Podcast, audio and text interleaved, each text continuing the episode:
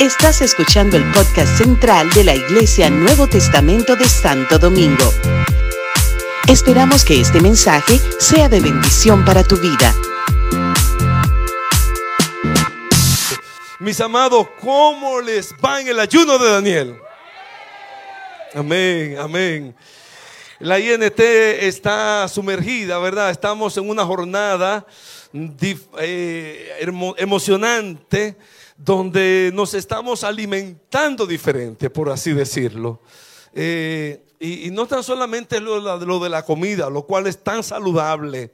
De verdad que sí, yo lo estoy disfrutando porque, porque verdad, como una limpieza, es como una desintoxicación. ¿Verdad? ¿Verdad, doctora? Hacerlo, aunque sea una vez al, al año, es tan importante y tan bueno y tan saludable aprender a comer sano. Así es que lo estamos haciendo. En mi casa estamos comiendo lo más sano que comemos en todo el año por estas tres semanas. ¿verdad? Comidas integrales, con viandas, verduras, cosas así, que legumbres que nos alimentan y no tienen así todas esas cosas, ¿verdad? Que pueden, que, que, no ayudan tanto. Pero aparte de eso, es la comunión, es lo que se siente, eh, eh, son esos, esos matutinos de oración e, esa comunión de los santos y esa reflexión, y sobre todo, y sobre todo, esas reflexiones poderosas. Dios mío, yo le decía a mis hermanos, miren, miren, le estoy mandando a, a mis hermanos las, mis hermanos biológicos, ¿verdad? Miren mis hijos, este año no, no, no, eh, les, le, permití a la iglesia compartir y, y, están haciendo los devocionales los hijos. Qué mono me siento, qué orgulloso me siento de mis hijos. Y ellos están gozando cada palabra. La verdad es que hoy em, escogimos un tema tan importante tan importante para la iglesia del Señor, la vida de Jesús. Porque si algo necesitamos en este tiempo es la vida de Jesús. La vida de Jesús en nosotros. Cristo en nosotros. Cristo en nosotros, dijo el apóstol Pablo, la esperanza de gloria. Cristo en nuestras vidas, reflejar, vivir conforme al carácter de Jesús. Y si y no hay otro libro en, la, en, el, en toda la Biblia que nos, nos, nos dé más luz, nos, no, nos refleje, nos revele la vida de Cristo como las transmitió el evangelista Juan en su, en su evangelio. Eh, Juan es parte de los cuatro evangelios de, la, Biblia, de lo que tenemos. Y como yo decía el jueves, eh, me resultaba como contraproducente cuando yo era pequeño que veía la Biblia y, veía a Mateo, iba a Lucas, y iba a, Marcos, a Lucas, a Juan, y decía, ¿por qué están cuatro personas hablando de lo mismo? Eh, no, no hubiese bastado un solo libro. Ah, luego entendí, amado Félix, que ellos están hablando totalmente diferente. Es una, no, no es que repiten ni que dicen las cosas, sino que miran a Jesús desde, desde, cuatro ventanas diferentes, desde cuatro maneras diferentes, vertientes diferentes, y juntos completan algo precioso que es el testimonio de Cristo para lo cual Cristo vino a esta tierra. Así que nos hemos gozado en este tiempo al escudriñar y al ver lo que la palabra de Dios nos dice. Hoy, eh, durante la reflexión de hoy, ¿verdad? Es Juan capítulo 7 pero antes de ir, o, vamos a Juan capítulo 7 para marcar hacia dónde, dónde vamos. Juan 7, versículo 30 eh, y Juan 7, eh, los versos que vamos a ver eh, están en el verso 37 al 39. Dice así la escritura, dice así la palabra de Dios. Juan 7, 37 al 39.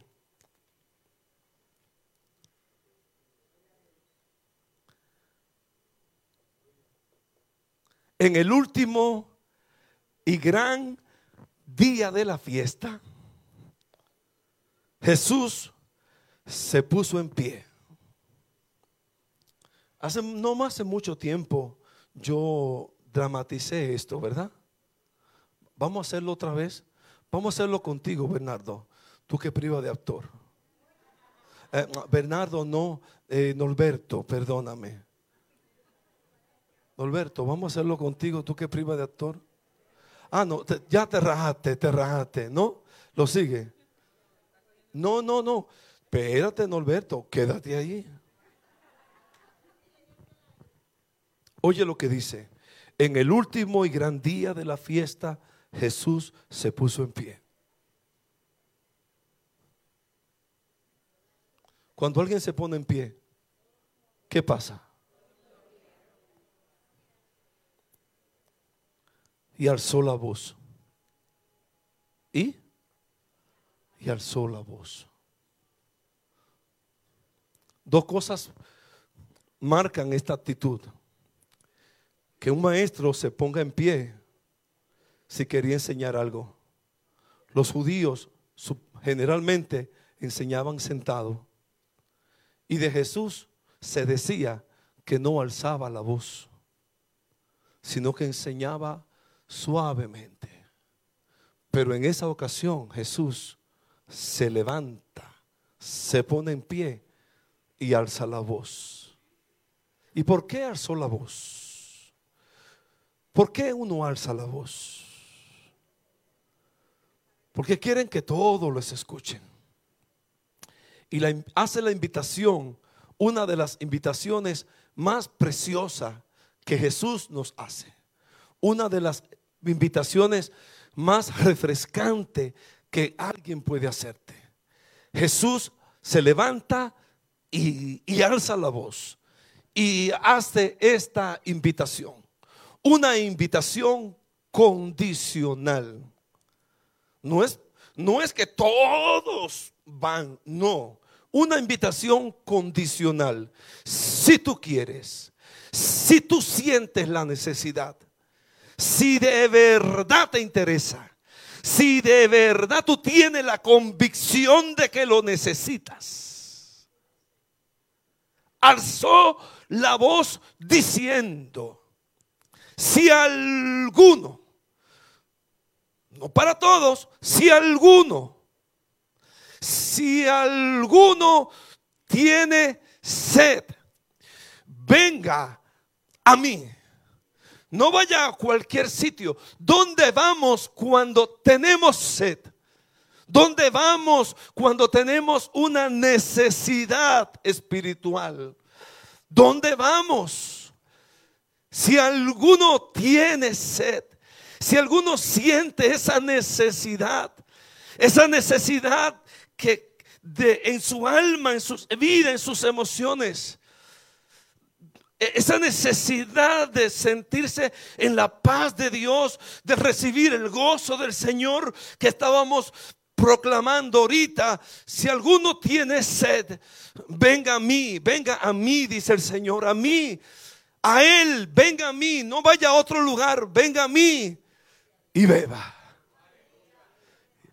Y de su interior correrán ríos de agua viva. Yo pregunto, ¿cuántos han experimentado esas aguas de vida? Aleluya. Jesús ofrece agua de vida. Gracias, Norberto. Gracias, Norberto. Jesús ofrece agua de vida. Jesús, Jesús se puso en pie, alzó la voz y hace esta invitación preciosa.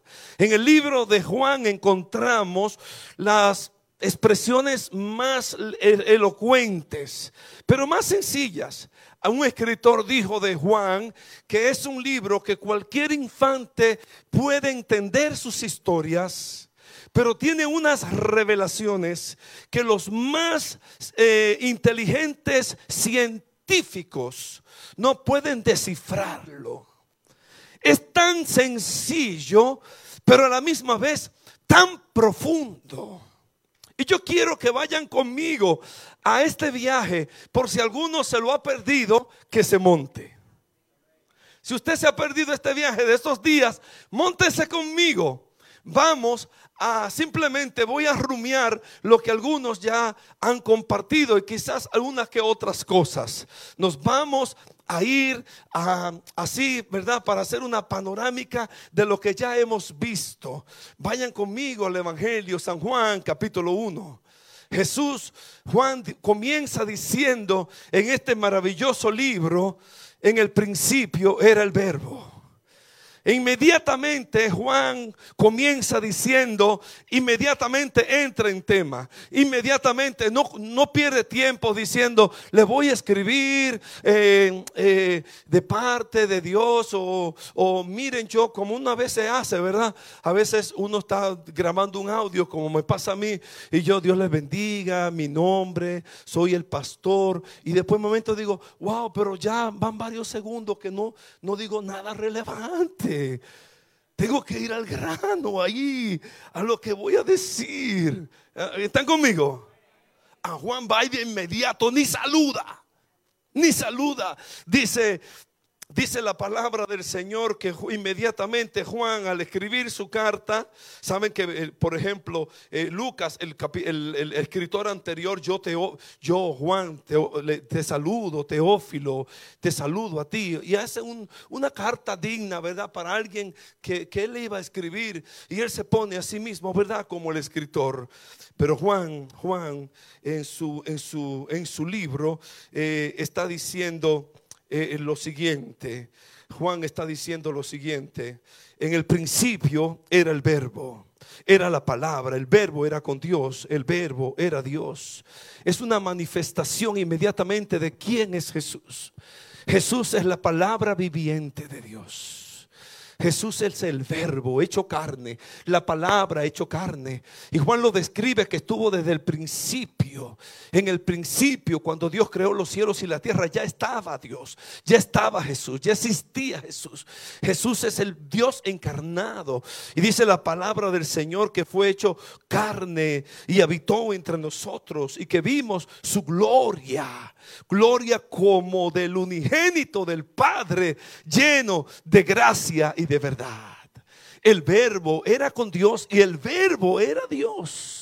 Esa es la primera declaración de Juan acerca de Jesús. Luego viene una, una, una, comparación, un contraste en la vida de Juan el Bautista y la misma vida de Jesús. Dice, hubo un hombre en el verso 6, hubo un hombre enviado de Dios llamado Juan. Este vino, este vino eh, por testimonio, para dar testimonio de la luz. Él no era la luz, él no era, él no era el líquido, él no era la luz. Simplemente él era el, él era el bombillo. él, no era la, él no era el agua. Él, era la llave, como decía Juan, nuestro amado Juan Carlos ahorita. Eh, él no era la luz, él vino para dar testimonio de la luz. Eh, él no era el mensaje, él era el mensajero. ¿Cuántos son mensajeros de la luz aquí? Qué tremendo. Permítame, mis amados. Juan vino para dar testimonio de la luz. Él no era la luz. Vino para dar testimonio de la luz. Él dijo de él mismo, yo soy una voz, simplemente una voz que clama en el desierto. Y quitaba toda su atracción hacia él. Cuando los discípulos comenzaron a seguir a Jesús, él decía, yo no soy, yo no, es que yo no soy el Cristo. Eh, eh, qué bueno que lo sigan a él, porque es necesario que yo mengüe y que él crezca, porque yo no soy, yo, yo, eh, yo simplemente vine para dar testimonio de la luz. Tú y yo estamos llamados para, para hacer lo mismo, para hacer voces, para hacer la bendición, para hacer canales de bendición, para permitir que otros vean a, Jesús en nosotros. Y dice la escritura que de eso se trataba, ¿verdad? Esa comparación la encontramos del verso 6 en adelante. Y entonces Jesús, Juan hace esa declaración de Jesús cuando dice, a los suyos vino y los suyos no les recibieron. Más a todos los que les recibieron, a los que creen en su nombre, le dio potestad de llamarse hijos de Dios. Qué declaración tremenda y contundente. Todo, a veces pensamos, ¿verdad? Todos somos hijos de Dios. Ustedes ven en la, gente, ¿verdad? Sí, eh, normalmente cuando se les predica, mira, ven para que conoce a Cristo. Tú necesitas, no, no, pero que yo soy hijo de Dios.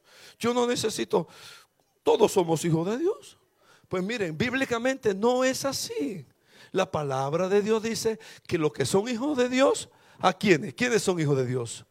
A los que le recibieron y a los que creen en su nombre. A eso el Señor le da el derecho, la potestad, ¿verdad? Aquí tenemos abogado, ¿verdad, Doris? ¿Ah? Un derecho es una potestad. Eh, cuando usted recibe una, una autorización legal, ¿ah? puede reclamar su derecho, ¿verdad?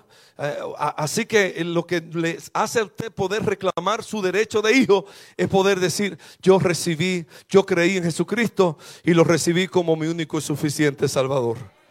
Pregunto, ¿cuánto podemos decir amén? Amén, lo, que lo creemos.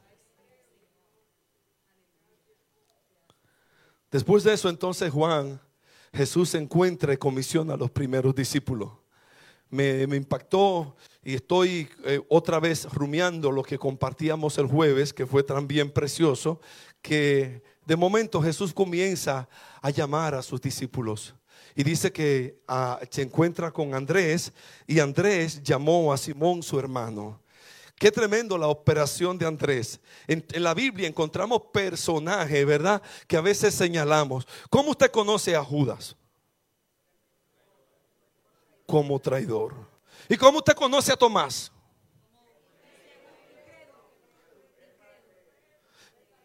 ¿Verdad que, verdad que sabemos quién es, quién es Judas y quién es Tomás? Y, conocemos su carácter, ¿verdad que sí? Y, y Andrés. Lo que Andrés lo vemos en la palabra de Dios como aquel hombre esforzado que llevaba a la gente a Jesús en varias partes encontramos que Andrés quería que la gente conociera a Jesús. En este primer encuentro, Jesús se encuentra con Andrés y Andrés fue y buscó a su hermano Simón. Y le dice, ven que yo hemos, he, encontrado al Mesías. Ven, ven, conócelo. Simón, ven conmigo. Tú necesitas oírlo. Ese es el Mesías. Luego dice la palabra de Dios en Juan 5 que había un muchachito con cinco panes y dos peces. ¿Quién fue que le llevó los panes al muchachito de los? Andrés. Andrés dijo, aquí hay un muchachito. Dice la escritura que unos griegos buscaban a Jesús. ¿Con quién ustedes creen que hablaron? Con Andrés. El relacionador público de Jesús. ¿Cuántos quieren convertirse en relacionador público de Jesús? Llevemos la gente a Jesús. Seamos como Andrés que llevaba la gente a Jesús. Bendito sea el nombre de Dios. Y luego encontramos a un, a un testimonio, ¿verdad? Que de Natanael. Dice la escritura que también le presentaron a Natanael a Jesús. Y, Natanael estaba como medio, medio cruzado, ¿verdad? Eh, eh, no entendía, no creía mucho de que de la región de donde Jesús venía podía haber algo bueno. Y él dijo, ¿cómo puede venir algo bueno de esa región? Pero sin embargo Jesús, Jesús habló también de Natanael. Cuando lo vio, dijo, eh, eh, eh, Natanael estaba con ese prejuicio de Jesús. Y miren la percepción de Jesús. Verdaderamente, tú eres verdadero. Tú eres tan sincero. yo no había visto tanta transparencia en un individuo. ¡Wow! Jesús, mira, Jesús piensa bien de nosotros. ¿Cuántos quieren que Jesús piense bien de ti? Me impresiona la vida de Jesús hablándole de esa manera acerca de Natanael. Y dice la escritura, dice la escritura que le que, que, de momento Jesús le dijo de Natanael, he aquí un verdadero israelita en quien no hay engaño. Qué testimonio tenía Natanael. Y Natanael pensando que si, de, que si algo bueno podía salir. Y, de momento Jesús lo, de, lo derribó todo prejuicio, ¿verdad? Cuando tú hablas bien de la gente, cuando tú tienes un concepto bien, cuando tú bendices con tu vida al otro, a, veces la, gente no podemos conectar con la gente porque, porque nuestro prejuicio daña el contacto, la conexión con la gente. Qué, tremendo aprender de Jesús esto. Jesús tenía un concepto tan lindo, tan claro, tan hermoso. Miren qué definición. Le sacó lo mejor que podía Natanael tener. He aquí un verdadero israelita. En él no hay engaño. Y Natanael dijo, ¿de dónde me conoces? Y dijo, antes de que Felipe te llamara, cuando estaba debajo de la higuera, te vi. Mm. Y, entonces Natanael, eh, eh, ¿verdad? Eh, le dijo, tú, tú eres el Hijo de Dios, tú eres el rey, el rey de Israel. Así que encontramos aquí a tres personas que hacen una definición interesante de Jesús que no pude decir en mi devocional. Vemos a un Juan el Bautista, que un Juan, Juan, el Juan el escritor, que dice, Él es el verbo encarnado vemos a un Juan el Bautista que pudo decir de Jesús, he aquí el Cordero de Dios que quita el pecado del mundo. Y encontramos a un Natanael que pudo decir, Él es, Él es el rey de Israel. Él es, Él es el rey de Israel tú eres el Cristo, tú eres el Cristo, tú eres el ungido, tú eres el Mesías, tú eres el enviado. Yo te reconozco como el Cristo, yo te reconozco como el enviado, yo te reconozco como rey de mi vida. Que hoy podamos decir, Él es Dios hecho carne en mi vida. Que podamos decir hoy, Él es el Cordero de Dios que quita el pecado del mundo. Y podamos decir, Él es Rey de mi vida y mi Señor. Aleluya. Juan 2, la pastora Carmen tuvo una excelente eh, reflexión. Por favor, búscanselo en los Spotify, en los, en los, en los, los mensajes, ¿verdad? Si alguno necesita escuchar y refrescar sobre estos devocionales, les invito a ir sobre ellos. La pastora Carmen el lunes, el martes, compartió una reflexión bellísima de este pasaje del capítulo 2 de Juan. Hizo referencia a dos palabras. Fue cuando Jesús convirtió el agua en vino, cuando la boda de Caná se celebraban. Fue invitado Jesús y sus, y sus discípulos. Algunos piensan por qué, algunos piensan, ¿y qué pasó? No tenían vino suficiente esa gente. Y algunos, ¿verdad? Algunos teólogos como yo dicen, fue que Jesús llevó a su muchacho.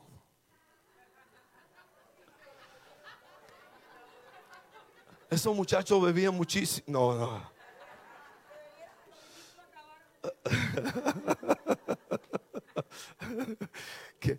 ¿Quién mandó a Jesús llevar a su muchacho?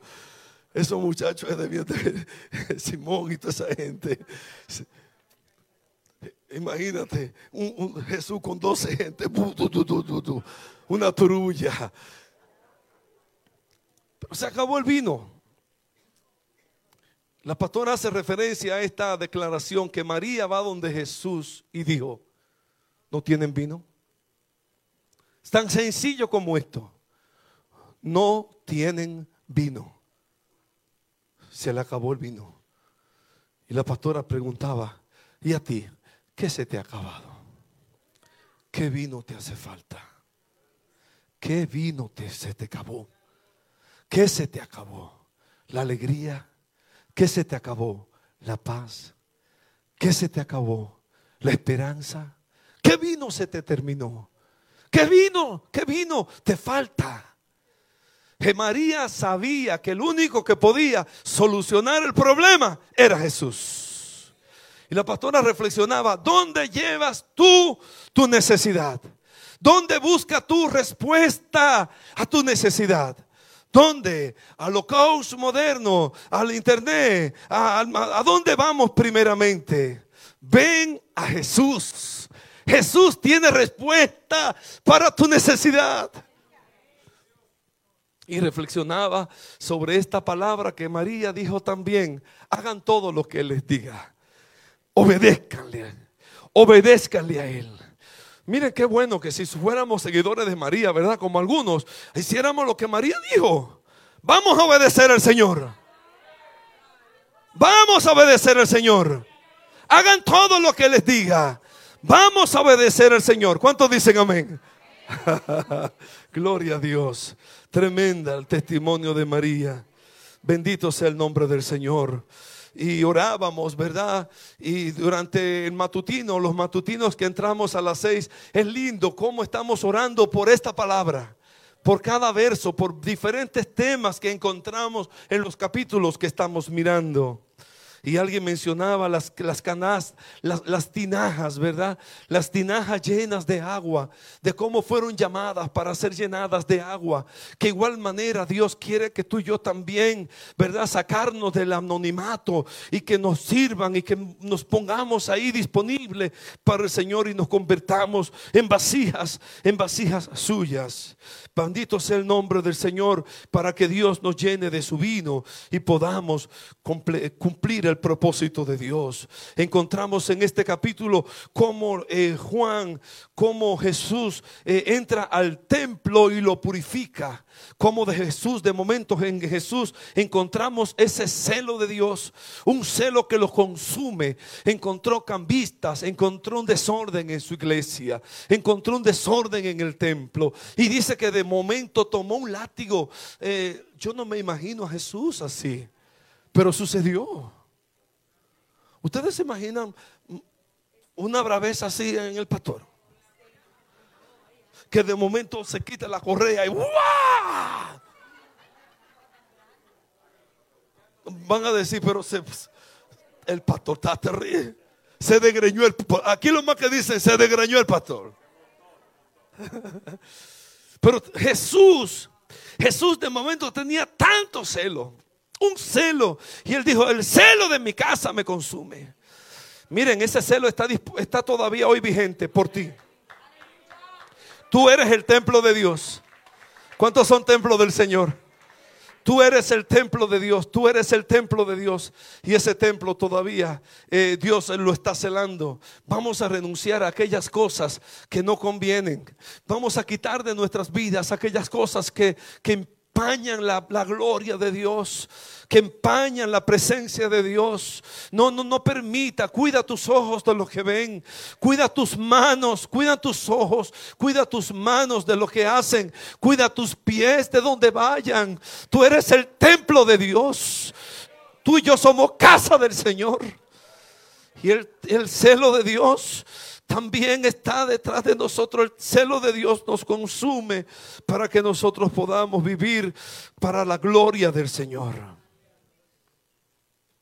Y dice la escritura que Jesús en ese capítulo 2 daba la declaración de que conocía a todos los hombres, de que muchos creyeron en él, pero no se fiaba de la gente porque conocía lo que había en el hombre también Jesús conoce lo que hay en nosotros.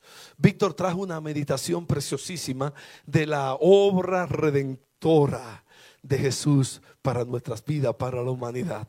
El encuentro de Jesús con Nicodemo, aquel maestro de la ley, aunque conocía las escrituras, de, conocía la obra de, de, de, de redención. No, es la palabra de, de regeneración, del nuevo nacimiento, del nuevo nacimiento.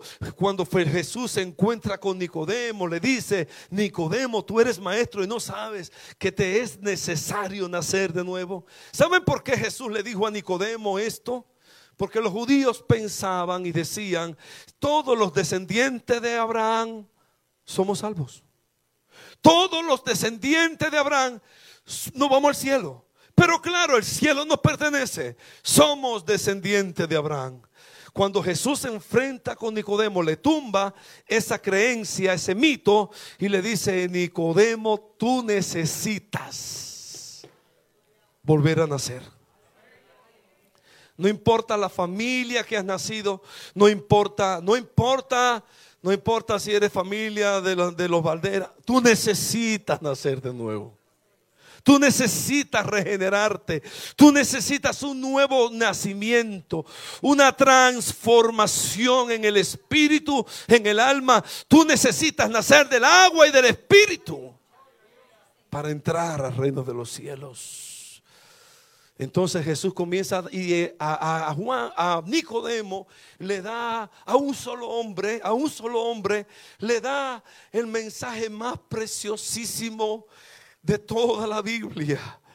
A Nicodemo es que él le dice, porque de tal manera amó Dios al mundo, que ha dado a su Hijo unigénito, para que todo aquel, dígame, Wow.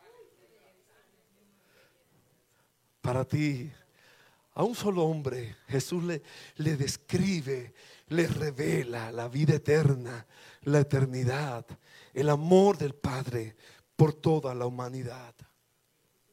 Es a ellos es a Él. Eh, eh, es de esa manera que Jesús convierte y habla acerca, ¿verdad?, del amigo del esposo, el testimonio de Juan el Bautista, que era amigo del esposo y de dónde venía Jesús, que venía de arriba. En el capítulo 4, Jesús, con, dice la escritura, ¿a quién compartió? Inés, Inés Peña. Inés Peña nos habló acerca del encuentro de Jesús, Jesús con la mujer samaritana, y nos habló de que era necesario. Jesús sintió una necesidad. Era necesario pasar por, por Samaria. Samaria no era tan bien vista por los judíos. Samaria eh, no, no, no, no, era, no era un lugar que los judíos les gustaba pasar. Daban hasta la vuelta por no encontrarse con, por, por no ir por Samaria. Yo estoy buscando así como un lugar, ¿verdad? Aquí en la República Dominicana, como que la gente diga, ay, pero no, no, no, nuestro país es bello, ¿verdad?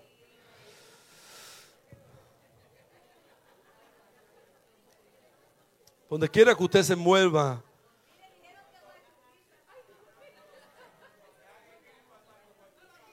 No, ok, vamos a dejar, vamos a dejar eso. La gente da la vuelta por ¿verdad? un sitio hasta que podía resultar hasta peligroso. Jesús habló del peligro del samaritano que salió de, Jerusalén a, Samaria, de Jericó, ¿verdad? Y, un y se encontró con un samaritano el judío que aquel, ¿verdad? Que, que el samaritano le ayudó. Eh, pues bueno, el, caso es que Jesús se encuentra con esa mujer y como decía la hermana Inés, tenía tanta condición de vida, tanta necesidad en su alma, eh, no podía juntarse con nadie, tenía una condición, ¿verdad? Moral, social, que no le permitía, la gente, las mujeres, ni los hombres tampoco, se juntaban con ella. Ella estaba a la una del día, a la una del día era cuando ella estaba buscando agua. ¿A quién se le ocurre buscar agua a la una del día? Con ese solazo. A una mujer que necesitaba encontrarse con el Señor. Y de momento se encuentra Jesús. Ustedes me han visto a mí dramatizar aquí la mujer samaritana con esa necesidad. Y Jesús se hace como tan vulnerable. A veces nosotros venimos, ¿verdad? Venga, que te tengo una. Mujer, ven acá, ven acá. Te tengo una palabra. Eh.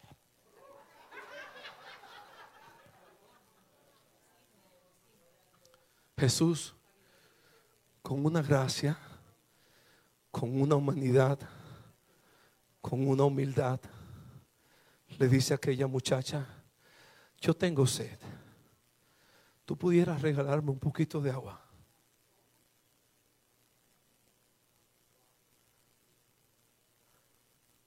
¿Ven la diferencia? Yo tengo sed. Se hace vulnerable. Se hace necesitado. Yo necesito de ti. Tú pudieras ayudarme. Entonces aquella mujer saca sus prejuicios saca sus paradigmas, saca sus, ay, no, no, no, tú, tú no, tú eres un hombre y además tú eres judío y además, y además tú adoras otra cosa y además no somos iguales. Pero Jesús lo que le dice es, ay mujer, ay muchacha, si tú me conocieras, si tú supieras quién yo soy, si tú supieras quién te pide agua, tú me pedirías agua a mí. Yo tengo una agua para darte que si tú la bebes, tú no tendrías sed jamás. Yo tengo lo que tú necesitas. Oh Dios, qué lindo. Y aquella mujer se sintió necesitada. Dame, de, vete, vete. Ve, llama a tu familia, vete, llama a tu marido. Ay, no tengo. Sí, entonces Jesús le describe la vida y la necesidad. Tú la verdad, no, no, es verdad, sí, cierto, tú no tienes, porque tú te ha pasado esto y esto y ahora, y ahora está en esta y esta situación. Este es tu drama de, ay, pero tú eres profeta.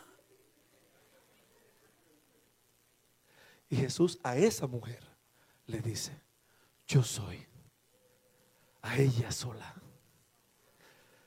a una mujer, le dice, yo soy el Cristo yo soy el Mesías. A ella se le revela. Oh.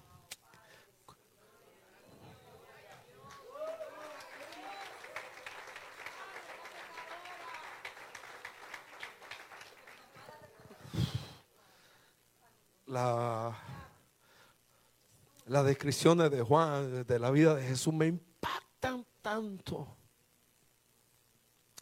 A una mujer en esa condición, Jesús se revela quién es. Yo soy el Mesías, yo soy el Cristo. Yo soy el quien ustedes esperan. Y aquella mujer dejando el cántaro de agua con que fue a buscar a Jesús, fue, perdió la vergüenza, perdió su vergüenza, perdió sus prejuicios y se juntó y fue donde la gente, los hombres, y la comunidad que la conocía ella y comenzó a decirle, vengan. Ella se convierte en la primera evangelista del Nuevo Testamento. La primera evangelista. Inmediatamente con el encuentro con Jesús, aquella mujer cambió su vida. Y la gente de Samaria subió al pozo y después le decían a la mujer, no tan solamente creemos, por lo que tú nos dices. También nosotros lo hemos escuchado y sabemos que Él es el Mesías, el enviado de Dios.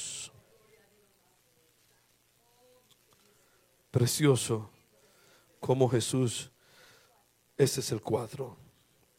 En 5, en el capítulo 5, la hermana Cristi compartió acerca de, de Jesús en el pozo de Bethesda. Eh, eh, ese capítulo tiene varias, varios subtemas y uno de ellos es el, el, aquel señor de 38 años que estaba paralítico, que no tenía quien lo entrara, quien lo ayudara. Y a mí me impresiona y siempre, ¿verdad? Me gusta el drama.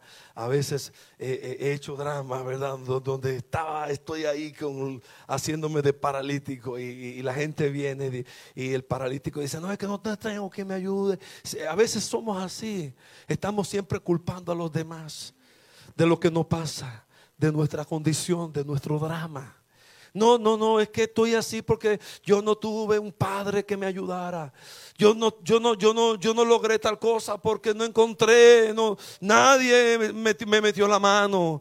No, no, no, no, yo no avanzo en la vida por tal cosa. Mi papá, mi mamá, alguien me marcó, mi tío, lo que fuera. Mira, mis amados, no importa lo que te haya ocurrido en la vida. Ahora, ahora, Jesús, Jesús está aquí. Jesús está aquí. Y Jesús quiere sanarte. Jesús le preguntó a aquel, aquel hombre paralítico, ¿quieres ser sano? Yo te pregunto, si te preguntan, ¿quieres ser sano? ¿Qué tú vas a decir? Jesús todavía hace la misma pregunta. ¿Quieres ser sano? ¿Quieres ser libre? ¿Quieres sanidad emocional? ¿Quieres sanidad física? ¿Quieres? Y el hombre estaba buscando culpable de por qué no había sido sano y es Jesús estaba ahí. Y Jesús lo manda a accionar. Le dijo, mira, toma muchacho, levántate, tú mismo, levántate, ponte sobre tus pies, tú mismo tienes que accionar. Porque siempre la gente, mucha gente quiere estar buscando la muletilla de que el otro lo, levante, lo ayude. Tú mismo, levántate.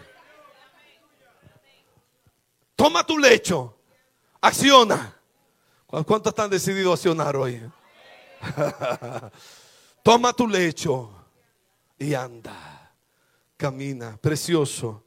Precioso este capítulo 5 sobre esta sanidad y la autoridad del Hijo y los testigos de Cristo. Uf, tremendo. Gloria a Dios. Gloria a Dios. El capítulo 6, preciosísimo, Catherine, tus reflexiones sobre este hermoso capítulo. Eh, Jesús fue al otro lado de Galilea y le seguía gran multitud y las señales que hacían los enfermos.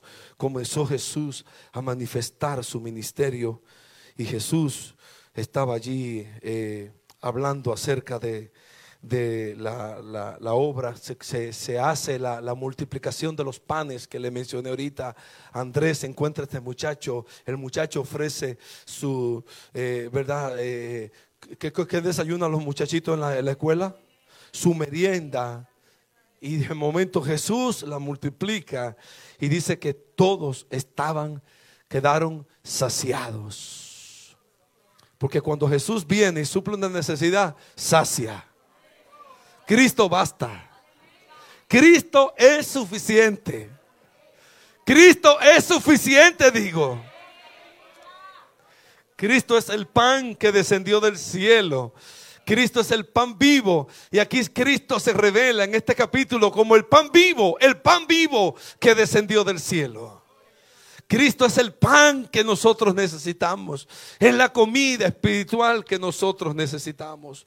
Una y otra vez encontramos esa autoridad de Jesús, esa autoridad del Hijo, esa, esa, esa, esa necesidad de querer, de, de cómo Jesús se manifestó, eh, de manera que nosotros podamos hoy a aprovechar la bendición de Dios, la autoridad del Hijo, eh, la autoridad de Jesús, ¿verdad?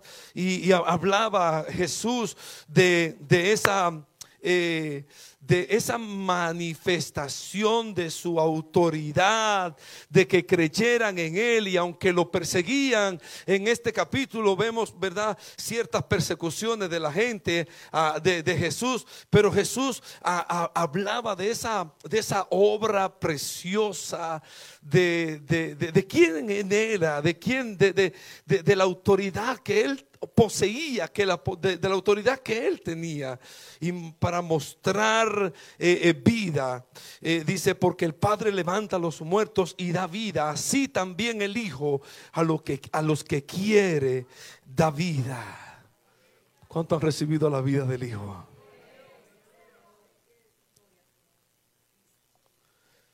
Solamente quise hacerle una reflexión de los capítulos mostrados de la vida de Jesús, encontramos esto, ¿verdad? eh, en Juan 6, pero finalmente el capítulo que corresponde a hoy, en estos minutos, me permiten compartir acerca de Juan 7.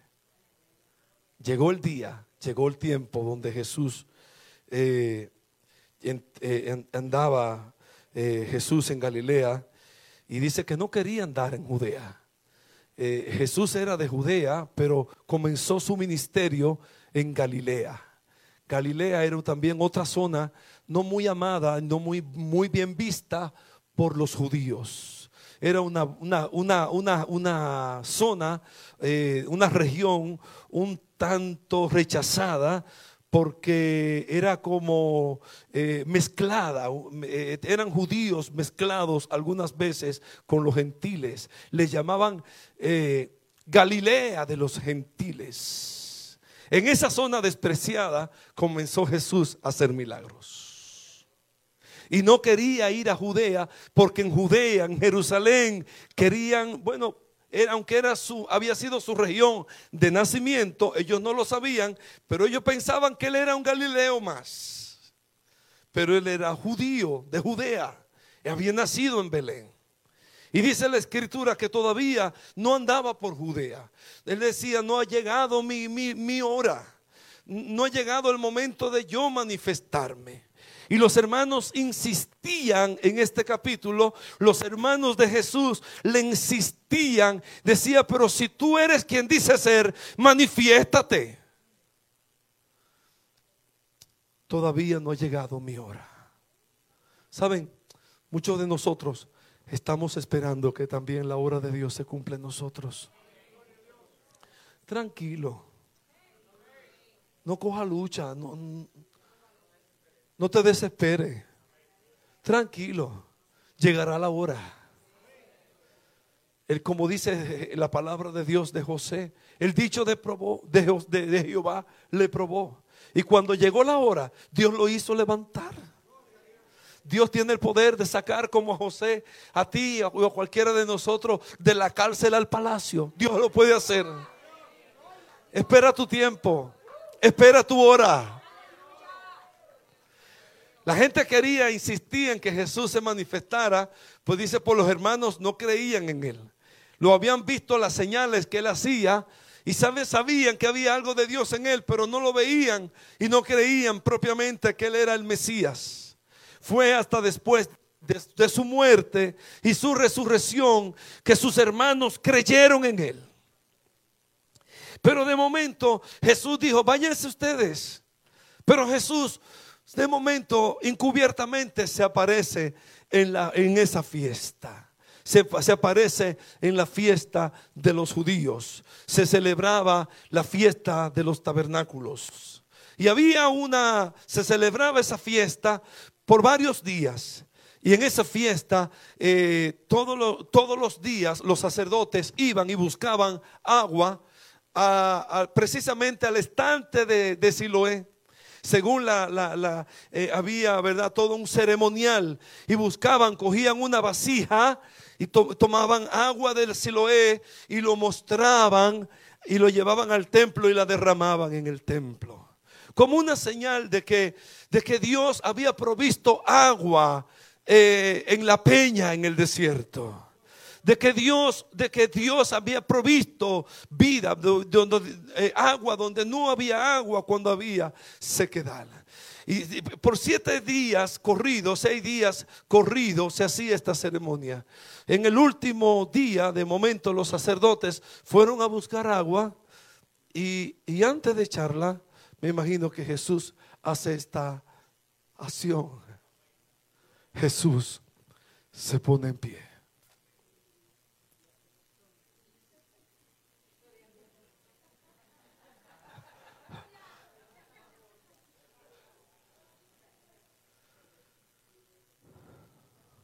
Y alzó la voz y dijo,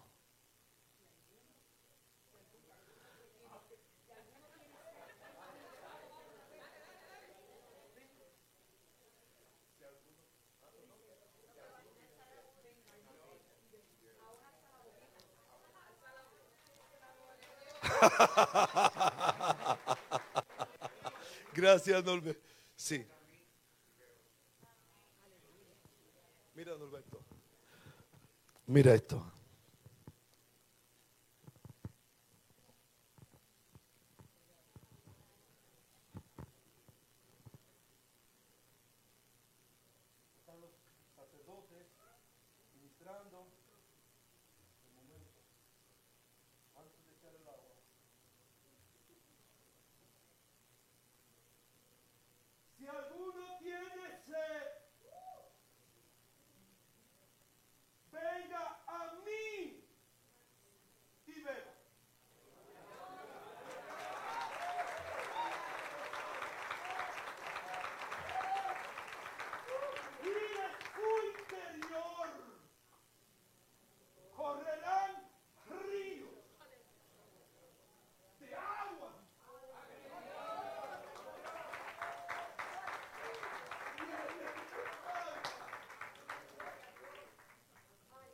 Gracias, Norberto. Esa agua está disponible para ti.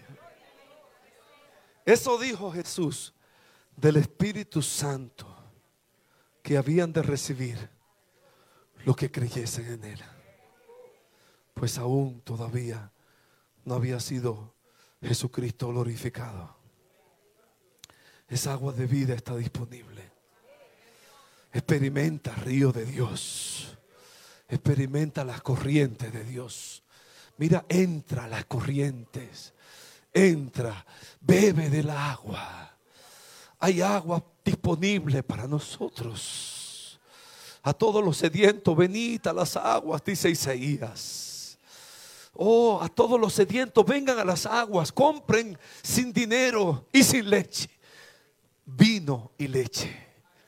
Sustento y gozo Ahorita mi nietecita estaba durmiendo y ella está un poquito ñoña con su leche, pero si está dormida se la toma. Así que el abuelo le mandó preparar su leche y se la dio para sustentarla. Hay, leche, hay alimento espiritual para ti.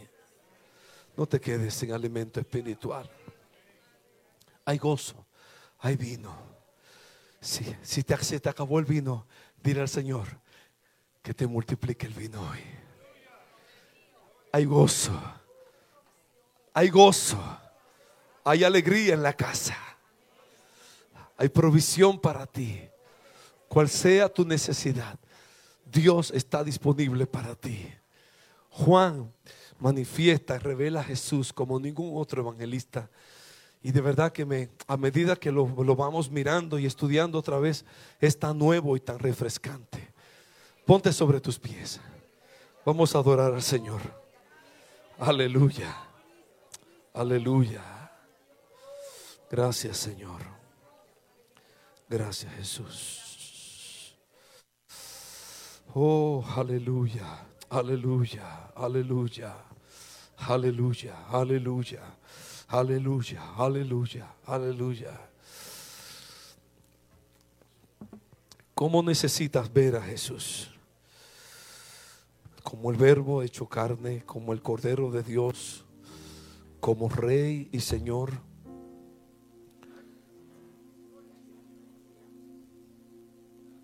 Como el vino que te falta, que tiene para, para darte conforme a tu necesidad. ¿Cómo necesitas ver a Jesús en esta mañana? ¿Cómo necesitas experimentar la gracia de Dios. ¿Cómo necesitas confesarlo? Creer en Cristo en tu vida y en tu corazón. Confesarlo como el Cordero de Dios que te limpia tus pecados. Confesarlo como Natanael, como el Cristo, Rey de tu vida. ¿Cómo necesitas conocer a Jesús? ¿Cómo necesitas experimentar su gracia? Cuánta gracia, cuánta humildad, cuánta revelación en su persona. De su plenitud tomamos todos gracia sobre gracia. Jesús está disponible hoy. Si hay alguno que tiene sed, que tenga alguna necesidad física, emocional o espiritual, y mira, necesites el favor, la gracia de Dios, pídele al Señor que te sacie hoy. Pídele al Señor que te sacie hoy. Y si estás aquí y necesitas ponerte en cuenta con Dios, si necesitas entregar tu vida a Jesús, no te vayas con esa necesidad. Yo te invito a que vengas y juntos oremos, invitando a Jesús como Señor y Salvador de tu vida. Él entrará a tu vida, perdonará tus pecados y te convertirás en un hijo, en una hija de Dios, con derecho, con derecho para Dios. Vamos a cantar al Señor.